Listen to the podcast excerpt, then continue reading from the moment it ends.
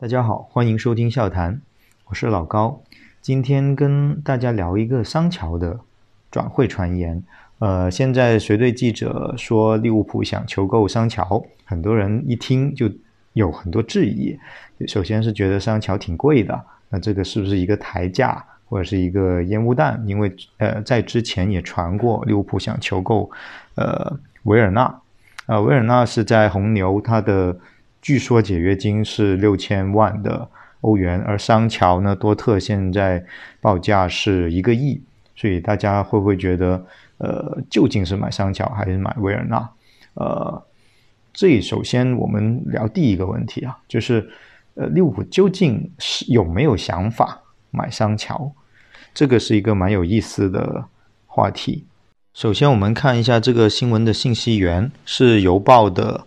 利物浦随队记者多米尼克金，呃，这个呃记者呢是相对比较靠谱的记者，尤其对于当他的他在呃本土英国本土的一些呃转会传言会更准一点，但是这一样的一个记者报道出来的新闻呢，暂时不能说它是一个假新闻。啊，当然也不排除是俱乐部高调的呃发出去的一个消息了。这是一个，第二个就是从呃利物浦签约耐克这样的一个情况来说呢，桑乔恰好也是他的赞助商，也是耐克，所以有人还说耐克刚刚签了利物浦，他会给利物浦一个什么样的见面礼呢？那这个见见面礼可能从金钱上和那个重量级上都会有一个比较重磅的一个情况。那这个桑乔。会不会是，呃，耐克给利物浦的一个见面礼？这是第二个猜测。第三个猜测是，其实芬威，呃，一直希望给利物浦塑造一个本土的旗帜。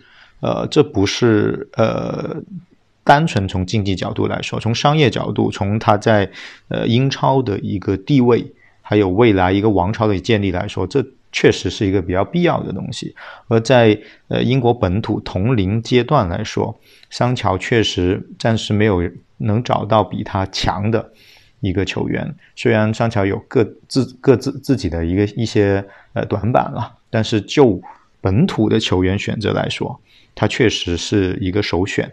未来会不会稳压现在呃正当红的斯特林？呃，可能也是一个期待的一个地方。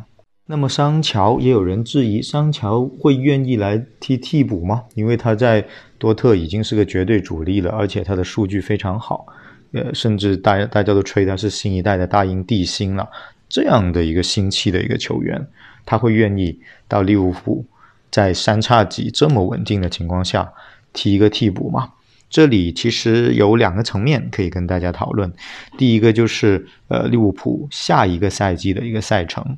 这里可以看到，呃，已经有确定消息是，呃，沙拉赫很有可能会参加冬季的奥运会，呃，而同时呢，呃，非洲杯又恢复到那个的那个赛季中段去打了，那意味着利物浦的很呃，特别是前场的球员都很有可能，呃，会在赛季初会错过一部分的那个季前赛，甚至。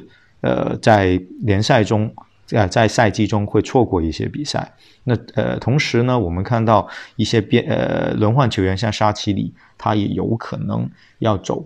然后美洲杯、欧洲杯也已经如火如荼的进行了。所以利物浦其实在下赛季的一个人手，特别是攻击手的一个人手，其实是有一定的捉襟见肘的。起码在某一个阶段的情况下，可能需要。更多的球员去分摊这些比赛，那那这样的话，可能就不是说，呃，每个球员都是绝对主力的，他们很有可能平均下来就没有绝对的主力和轮换之分，很多有，他们很有可能打到三十到四十场比赛，呃，如果利物浦下赛季还想进一步建立一个王朝的话，那他们可能在杯赛也会进行发力，所以，呃，新加盟的。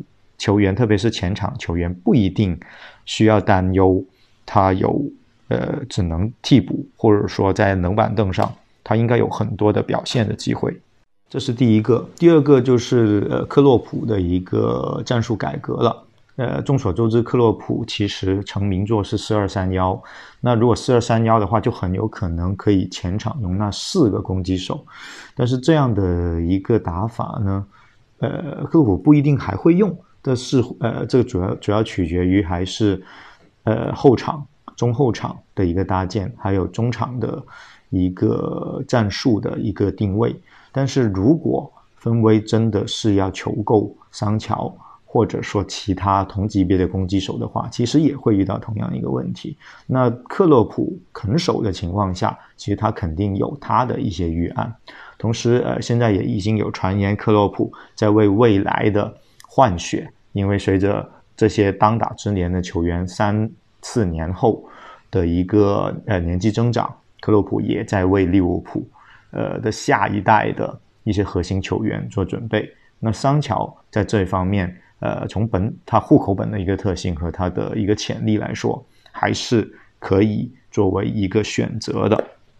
所以，作为未来培养的一个核心，桑乔他不一定，呃，觉得他过来就是呃是是对他的一个委屈，他可能会得到很多的资源倾斜，而同时他本身的一个风格，其实也有助于他在一个成熟的体系下进行一些发挥。呃，数据啊，各方面都不会很难看，这也是对他的一个在大舞台上一个展现的一个很大的机会。那么有人还是会问，那之前传了维尔纳，而且维尔纳更便宜一点，那他跟桑乔就技术特点来说，哪一个更适合利物浦呢？先我综合一下，呃，教坛呃大家的一些看法。其实，如果呃从这个对未来。呃，重磅引援的一个角度来说呢，我们两个都不大想要。呃，姆巴佩肯定是首选，这是呃对利物浦一个很大的提升，也是对未来利物浦建继续呃建立一个王朝的一个重要的引援。但是呃，姆巴佩的难度太高了，这是一个最大问题。而呃，如果真的硬要两个人选的话，事实上呃，桑乔还是比维尔纳要更。适合一点的，维尔纳的特点是他的速度比较快，呃，他在呃反击中的作用非常大，而且他的呃门前把握能力也不错，所以在德甲在空间相对较大的情况下，他能打出有时候像托雷斯一样单骑闯关的一个单刀的一个局面，所以给人感觉还特别好。呃，但是呢，维尔纳有一些问题，第一，他的呃技术在呃不是说非常的细腻。同时呢，他在高速下做动作和对抗的一个能力并不是特别强，这就意味着，如果他打呃三叉戟的突前位置，他只能在反击中起更大的作用，而不能作为一个桥头堡或者说一个呃侧影的一个点来做这个事情。呃，同时呢，呃，如果他要拉边的话呢，其实，在呃国家队也看过他拉边的一些表现，他他的技术特点。他的呃原地静态突破能力其实不足以让他成为一个边锋，或者说呃有一个很强的过人内切能力的这么一个内锋去踢球，所以他对利物浦三叉戟的轮换其实不一定有想象中的那么好。当然，他的速度其实是蛮符合利物浦的一个胃口的，呃，所以虽然他有很多短板，他肯定是利物浦的其中一个选择，而呃。据说只有六千万欧元的这样的一个价格来说，也是比较符合分威一贯的一个思路。虽然对他来说也挺贵的，但是相对之下，呃，还是比较便宜的。所以不排除他有可能加盟的一个情况。当然，他不一定是放在很前面的一个选择。其实他更适合作为二前锋进行一个收割。呃，目前也在，当然他也在还年轻，也在练。回撤做一些策应的一些工作，呃，有一定的成长的空间的。当然，他还有一些心理上抗压能力的一些不行的一些传言啦。这个还是要根据具体的情况来看。桑乔呢，用呃米格老师的原话来说，就是桑乔的加点比较讨巧，这让他可以在很多比赛中刷到很不错的数据。他的一些加点说白了就是他的射门不错。呃，他的射门速率非常好，然后他利用队友的二过一非常娴熟，他的球商比较高，而且他还有一脚直塞能力，这些都有助于他在最后一击、最后一传，呃，做出一些比较大的贡献。而同时，他的速度呃也挺快，呃，脚下速率不错，而且他的一些大范围的跑动还是可以去呃有很大的一个空间。呃，去去寻找机会，但他也有一些短板，比如说身身体的一个体魄，呃，不能说非常强，这会影响到他在高强度对抗中做动作的能力。这是呃，另外就是说，他虽然速度不错，但是他的启动速度，就是他的爆发力不是那么的强，那这可能就会制约他成为一个顶级边锋或顶级前锋。呃的一个呃爆发力上面的一个掣肘，当然从他的呃特点、个人能力来说是适合利物浦的打法的。他跟维尔纳也各有特点，各各有他们的千秋。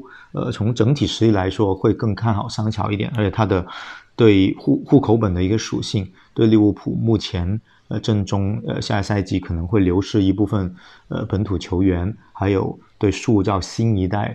呃，英格兰的旗帜，呃，是有很大的一个价值的，所以当然它又贵贵很多，它有可能是维尔纳的两倍，那这个也是利物浦需要选择的地方。如果从呃，其实校团内部讨论的时候，从选择来说，桑乔很贵，呃，维尔纳相对便宜一点。其实他这个桑乔这个费用还可以买一些球员，比如说老塔罗，国米的老塔罗。他的一个战术的价值其实并不比这两位球员差，而且他更成熟，呃，对利物浦前场的一个资源会更强。他可能比桑乔还便宜一点，但是能不能买到是一回事了。就是说，呃，其实不是说没有其他的呃选择。那除了他们之外，还有其他更实惠的选择吗？毕竟真的很贵。呃，分为会不会狠下心买这些球员？呃，其实呃也有也也也有人想过，毕竟三叉戟现在还是当打之年，要不要买这么呃重磅的球员，还是买一些潜力的状元秀啊？就是比如说他们可能有准巨星的一些潜质，呃，可以去历练，或他身体特别好，但意识还不够好。比如说比利时的一些呃身体很强的一些黑人前场，这些可能都是。呃，可以去考虑的，当然这样培养也会有它的风险啊。也有说像呃拜利，呃也有可能是桑乔啊、维尔纳他们的后面的备选。反正可以看出来，芬威是下定决心在下赛季给三叉戟找一些轮换或接班人。呃，那这一块的一个情况就会怎么发展，我们拭目以待。好了，今天桑乔和维尔纳的传闻就聊到这里。呃，我们也期待有更多让人呃心动的一些消息。好，我是老高，感谢大家的收听，我们下期再见。